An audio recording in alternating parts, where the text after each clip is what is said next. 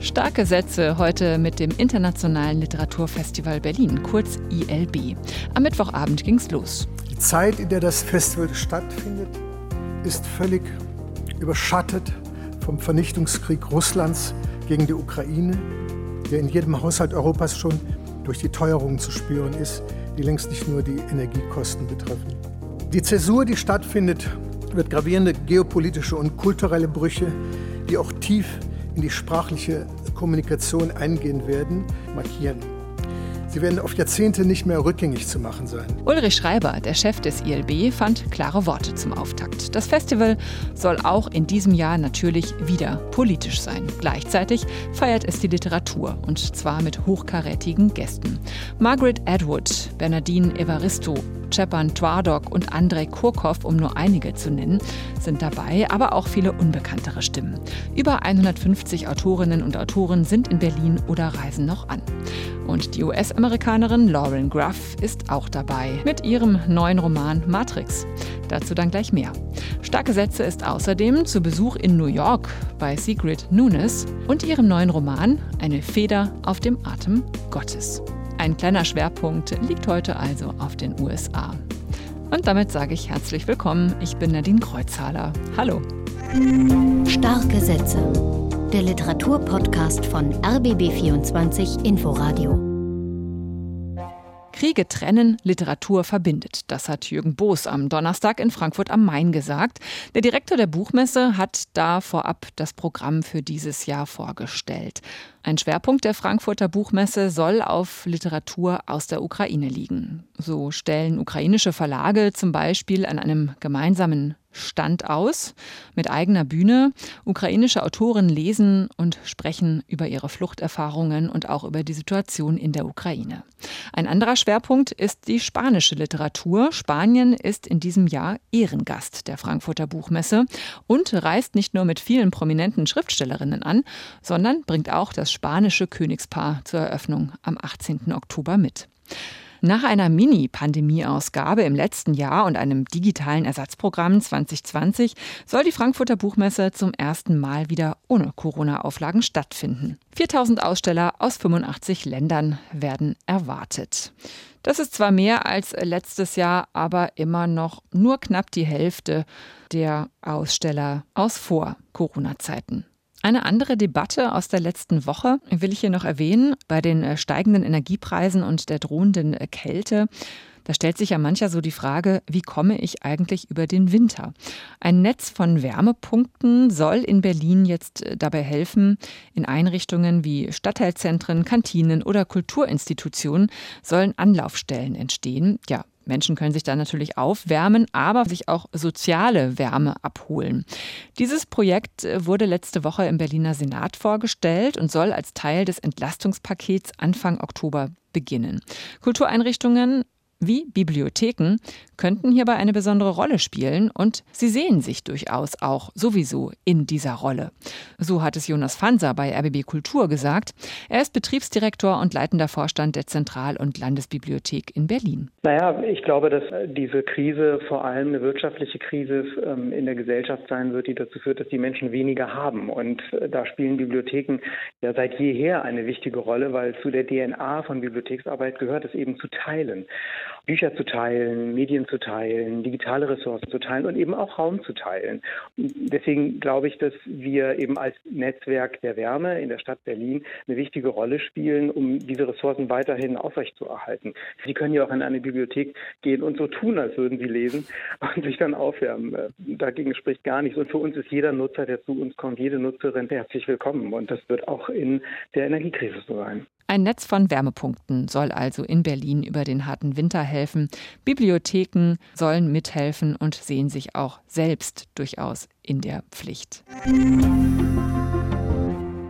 Auch auf dem Internationalen Literaturfestival Berlin, dem ILB, sind das Klima, die Krise und der Krieg bestimmende Themen. Zum Auftakt fand eine weltweite Lesung ukrainischer Literatur statt, zeitgleich in mehr als 20 Ländern. In Berlin las zum Beispiel der Schauspieler Ulrich Mattes aus dem Kriegstagebuch von Serhaj Schadan. erschienen am 18. März im Spiegel. Meine Freunde wurden am Donnerstag in Kharkiv durch ein russisches Grad beschossen. Das ist ein Mehrfachraketenwerfersystem. Ein Geschoss explodierte ein paar Dutzend Meter von ihnen entfernt und traf dann das Auto, das hinter ihnen fuhr. Wären sie fünf Sekunden langsamer gewesen, hätten sie ihr Leben verloren. Sie sind keine Soldaten, sie sind Künstler, angesagte junge Künstler. Vor dem Krieg hatten sie ihre eigenen Ausstellungen, lebten ein Künstlerleben. Nach dem Einmarsch der Russen blieben sie in der Stadt und arbeiteten ehrenamtlich. Sie brachten Lebensmittel und Medikamente in die Stadt und halfen der Zivilbevölkerung. Sie gerieten nun unter Beschuss. Schadan hat schon früh vor einem Krieg gewarnt. Sein Buch Die Erfindung des Jazz in Donbass von 2014 zeugt davon. Er wird in diesem Jahr auf der Frankfurter Buchmesse mit dem Friedenspreis des deutschen Buchhandels ausgezeichnet. Der Leiter und Gründer des ILB, Ulrich Schreiber, sieht sein Festival gewissermaßen hier auch in der Pflicht. Von Anfang an sei es politisch gewesen. Das ILB ist, soweit ich sehe, das politischste unter den renommierten internationalen Literaturfestivals. Es hat sich von Beginn an für die Freiheit des Wortes und die Menschenrechte eingesetzt. Der Mordanschlag auf Salman Rushdie, der einige Male am ILB teilnahm, sitzt uns noch tief in den Knochen. Er ist auch gegen uns Leser gerichtet, die Rushdie lesen. Wir haben wieder zu einer weltweiten Lesung aufgerufen. Am 29. September findet die statt. Dann soll aus Werken Salman Rushdies und zuallererst aus den satanischen Versen gelesen werden. Der belgische Starautor David van Reybrouck platzierte in seiner Rede zur Eröffnung einen Appell zur Klimakrise. Und auch der Auftakt der Kinder- und Jugendliteratursektion setzte Akzente mit der indigenen US-amerikanischen Autorin Angeline Bully. Viele politische Themen, Debatten, Panels und Vorträge also beim ILB, aber natürlich auch jede Menge Schriftstellerinnen und Schriftsteller mit ihren aktuellen Büchern. Ja, und was sich beim Internationalen Literaturfestival immer einstellt, jedenfalls bei mir, ist eine Überforderung im positiven Sinne. So viele Sektionen, so viel Programm, so viele Themen. Ja, da kann man einfach nur eins machen, sich nämlich treiben lassen. Und dazu rät auch Programmleiterin Simone Schröder. Ein paar Highlights verrät sie aber doch. Wir haben zum Beispiel einen Fokus zu postsowjetischer Literatur. Den haben wir schon im Januar geplant und wurden dann von den ähm, politischen Ereignissen geradezu überholt. Es gibt eine kleine Reihe zu arabischer Gegenwartsliteratur und verschiedene Veranstaltungen, in denen es um Ressourcenknappheit geht, um die Frage, wie wir in Zukunft auf unserem Planeten leben wollen.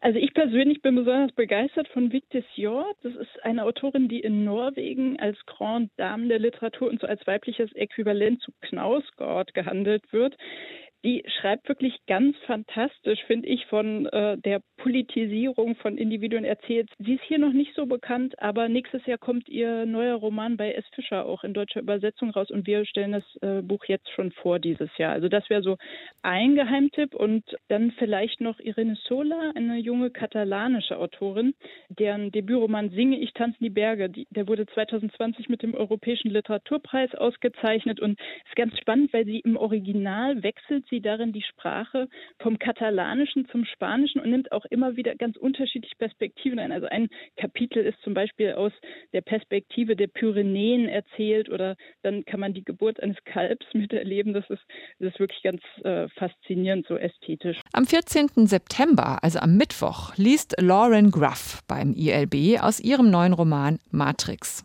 Eine Schule der Krisenbewältigung, das ist Matrix und die Geschichte einer starken, machtbewussten Frau.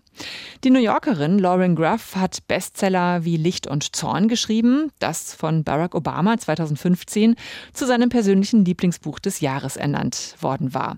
Nach drei Büchern, die überwiegend im Hier und Jetzt spielten, taucht Lauren Gruff in Matrix tief ein in die Geschichte. Es ist ein historischer Roman, der in einem Kloster des 12. Jahrhunderts spielt. Literaturkritikerin Annemarie Stoltenberg hat ihn gelesen.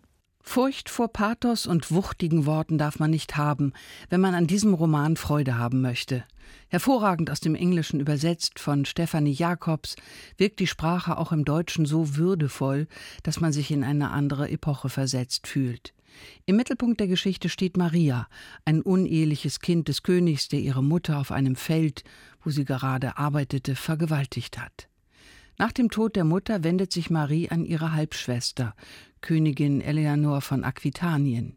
Sie liebt ihre Schwester abgöttisch, wird aber verstoßen und in ein abgelegenes Kloster geschickt. Dort übernimmt Marie bald das Amt der Äbtissin. Sie hat haarscharf beobachtet, was ihre Vorgängerin falsch macht und warum hier alle so bitteren Hunger leiden. Nach und nach ist in ihr der Entschluss gereift, die Arbeit anders aufzuteilen und ihnen nicht mehr, wie die Äbtissin es tat, als Lektion in Demut genau die Aufgaben zu übertragen, die ihnen jeweils am schwersten fallen. Nein, Marie wird jede das tun lassen, was sie am besten kann. Unter Maries Führung wird das Kloster eine Blütezeit erleben, den Reichtum der Kirche mehren und ihre eigene Macht ausbauen. Sie revolutioniert den Ackerbau, die Wasserwirtschaft und lässt ein Wegenetz als Labyrinth anlegen, um das Kloster vor unliebsamen Besuchern zu schützen. Es gibt Intrigen unter den Nonnen, auch Missgunst und Bigotterie, aber durch eine Führungsgruppe der Besten und Klügsten gedeihen die Geschäfte. Marie sehnt sich nach Erotik. Sie ist eine sinnliche Frau, aber ihre Lüste bleiben ungelebt. Stattdessen erhält sie eine lange, kühle Klarheit. Sie kann jetzt sehr weit sehen. Sie überblickt Äonen. Nachts schreibt sie das auf, was sie ihre Visionen nennt. Am Ende wird die Erde zerbrechen und die Bösen wird man in den Feuersee werfen. Marie vermutet, dass dieses sengende Ende der Stein, der Boden und das Wasser der Erde selbst sein wird, die durch menschliche Torheit und Gier so heiß geworden ist, dass sie kein Leben mehr auf dem Rücken tragen mag. Marie erkrankt mit etwas über 70 Jahren an Brustkrebs und stirbt. Ihre Nachfolgerin findet die Aufzeichnungen von Marie, die sie im Laufe der Jahre in einem Buch zusammengebunden hat. Sie wirft das Buch ins Feuer. Rauch zu Rauch, denkt sie, und es versetzt ihr einen Stich ins Herz, dass sie ihre alte Freundin enttäuscht hat, den vergangenen Geist. Solche Feuer, in sich so klein, werden die Welt unmerklich immer weiter aufheizen, bis sie Jahrhunderte später zu heiß sein wird, um die Menschheit noch weiter zu ertragen. So spannt sich der Bogen vom Mittelalter bis in unsere heutige Zeit. Es ist die Schilderung eines atemberaubenden Kraftaktes, eine Schule in Notlagenbewältigung und auf eine fantasievolle, Freude und durchaus auch Erotik ausstrahlende Weise eine Art Fortbildungskurs darin, wie man ein Unternehmen, wie dieses Kloster eines ist, erfolgreich führen könnte sagt Annemarie Stoltenberg über Matrix, den neuen Roman der US-amerikanischen Bestsellerautorin Lauren Gruff. Erschienen ist er bei Klassen, 320 Seiten kosten 24 Euro. Am Mittwoch also liest Lauren Gruff um 20.30 Uhr in der Schaubühne im Rahmen des Internationalen Literaturfestivals Berlin. Nicht beim ILB ist in diesem Jahr Sigrid Nunes. Dafür aber hat Literaturexpertin Ute Büsing die 71-Jährige im Sommer in New York getroffen. Thema war natürlich Nunes neuer Roman Eine Feder auf dem Atem Gottes. Darin erzählt sie verschiedene Einwanderer- und Emanzipationsgeschichten. In vier kurzen Kapiteln umkreist Sigrid Nunes in ihrem 1995 im Original erschienenen Debüt ihre Kindheit und Jugend in ihrer Heimatstadt New York City. It is the, the most das ist mein am stärksten autofiktionales Buch. Es beginnt mit der Geschichte über meinen Vater Zhang, der zum ersten Mal in meiner Kindheit für mich überraschend Chinesisch gesprochen hat, als wir im Vergnügungspark von Coney Island waren. Dieser chinesisch-panamaische Vater war so anders als andere Väter. Die Spurensuche nach ihm allein hätte als Memoir publiziert werden können. Der innerlich abwesende, schweigsame, rund um die Uhr in China-Restaurants arbeitende Chang prägte Nunes und das Aufwachsen ihrer Schwestern in Sozialwohnungen in Brooklyn und auf Staten Island, ebenso wie die redegewandte Mutter. Chang hatte Christa als US-Soldat in Deutschland kennengelernt und schwanger, kurzerhand, mitgebracht. In Amerika klagte die belesene Hausfrau Christa dann vor allem über Heimweh. I wanted to beim Schreiben über meine Mutter war ich sehr erfinderisch, weil ich nicht viel wusste und ihren Erzählungen aus der Vergangenheit nicht traute.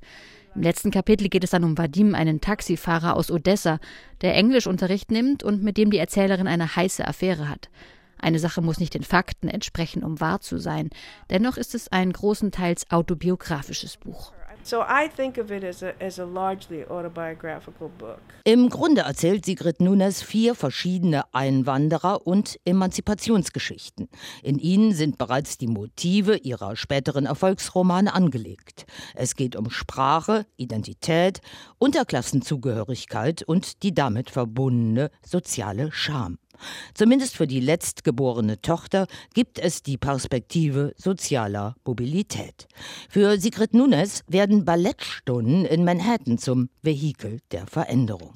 Daher auch der bei Hildegard von Bingen entliehene schwebende Titel Eine Feder auf dem Atem Gottes. Ballet represented this extraordinary ideal to me.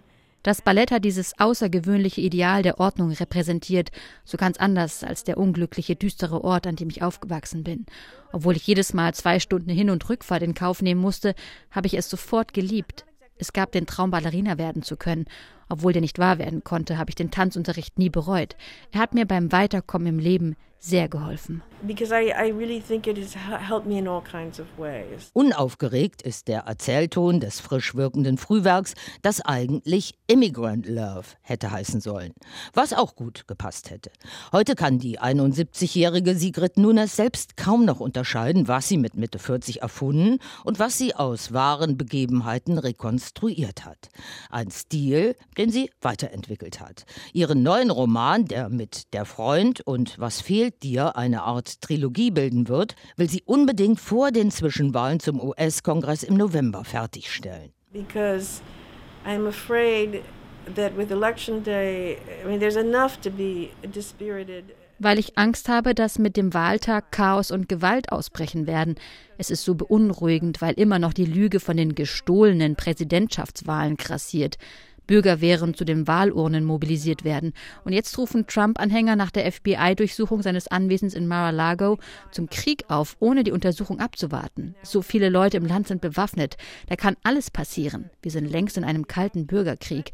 Die Idee eines heißen Bürgerkriegs ist nicht so weit hergeholt. Of a hot civil war because we're already in a cold civil war is not so far-fetched. Hm, eine besorgte Sigrid Nunes ist da zu hören. Düstere Aussichten für die USA sieht sie. Ihr Roman Eine Feder auf dem Atem Gottes ist dagegen ein Lesevergnügen. Erschienen sind die 220 Seiten im Berliner Aufbauverlag. Zu haben für 22 Euro.